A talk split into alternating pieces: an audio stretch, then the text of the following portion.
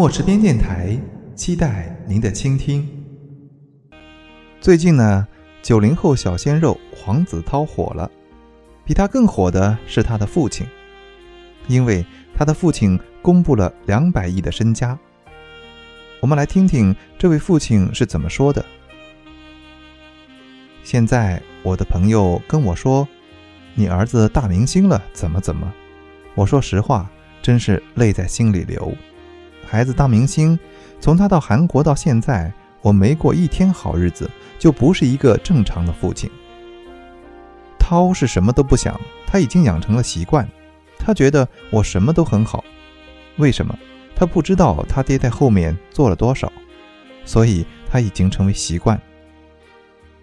一九九七年，我是青岛财富榜第七名。现在为了涛。你不知道我每天要加班干活，干到多长时间？有时候，涛累了，他给我发短信，我也给他发，我一口气写了四十分钟。我说我也想做个正常的父亲，可以吗？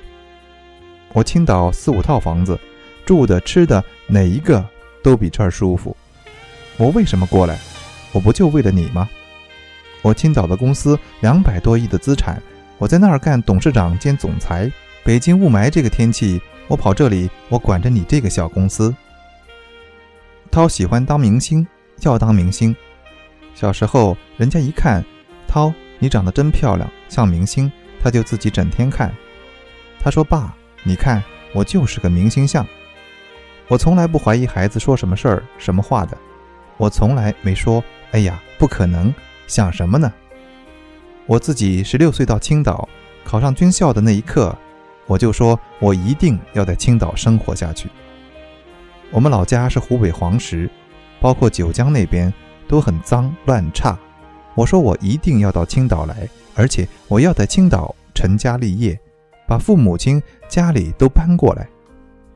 他们就说怎么可能呢？但是我四年后全做到了。我从来不给人泼冷水，人只要努力。没有做不到的。涛在韩国训练七个月零七天，练舞蹈、唱歌、韩语、英语、武术。别的练习生是下午两点上班，十点下班，他是每天上午八点钟过去，凌晨两点钟下班，每天就睡六个小时。他练完以后就给我发信息，每天凌晨两点，他会跟我说今天什么心态，我准时给他回复，让他怎么去做。他特别坚强，确实随我，因为我生命力很强。你想啊，没拿家里一分钱，光着腚考着学到青岛来。二零零二年，我的所有现金五百多万，被我秘书一夜转到汇丰银行，整个家里现金就剩下四万块钱。那两个月应该是我最难的时候，孩子正好又上学，需要钱，我坚信自己一定能走过去。我没找任何人开口，用这四万块钱在资本市场慢慢的做到今天。通过我十三年的努力，我把公司干到了两百零七个亿。这当中，这里面的辛酸都很多，我给你讲的都是很轻微的。我整天跟涛讲的四个字挂在嘴边：天道酬勤。他开始不明白什么意思，我说：你只要勤快了。你只要努力了，老天都能看得见。你该做的什么，你都会实现的。爸爸有今天，是靠我的智慧，靠我的勤劳，靠我的努力。那个采访很长，我就先读到这里。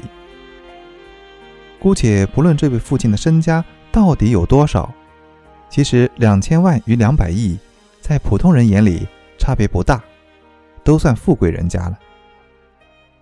不知道你有没有注意到，黄子韬的韬呢，就是韬光养晦的韬，这个字的本意是刀或剑的套子，引申为隐蔽、隐藏的意思。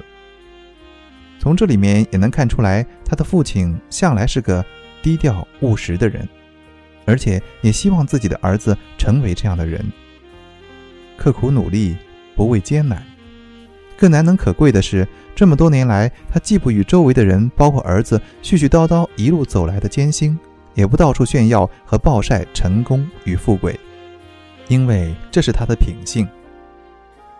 我想呢，说到这里，你也应该能想到很多了。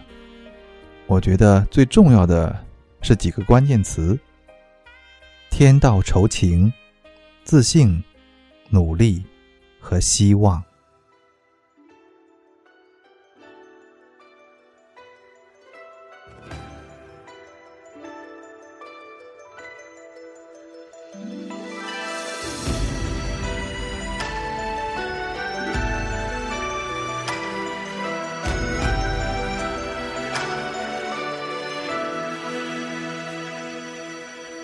尘封在星云虫鸣的魂魄，叫醒了恍惚梦魇的无措，解开这宿命的脉络，逃不开这一世的寂寞。往后是阴霾，往前是山隘，想逃也逃不开。命运在主宰，执着的心也不会更改。哪管桑田，哪管沧海，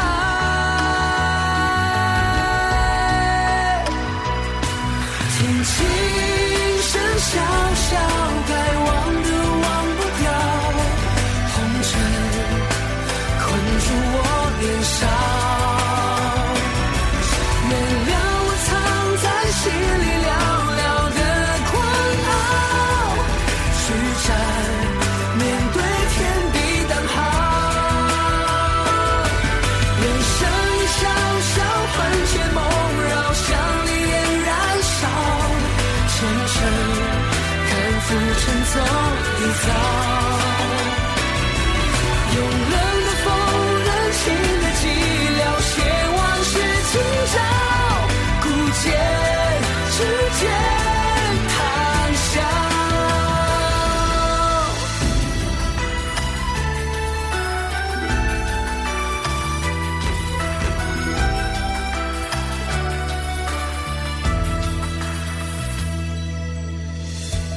心间有没有一种解药，能覆盖是非恩仇的喧嚣，屠夫了焚寂的剑鞘，斩不断这一生的桀骜。往后是阴霾，往前是山隘，想逃也逃不开。命运再主宰，执着的心也不会更改。哪管桑田，哪管沧海，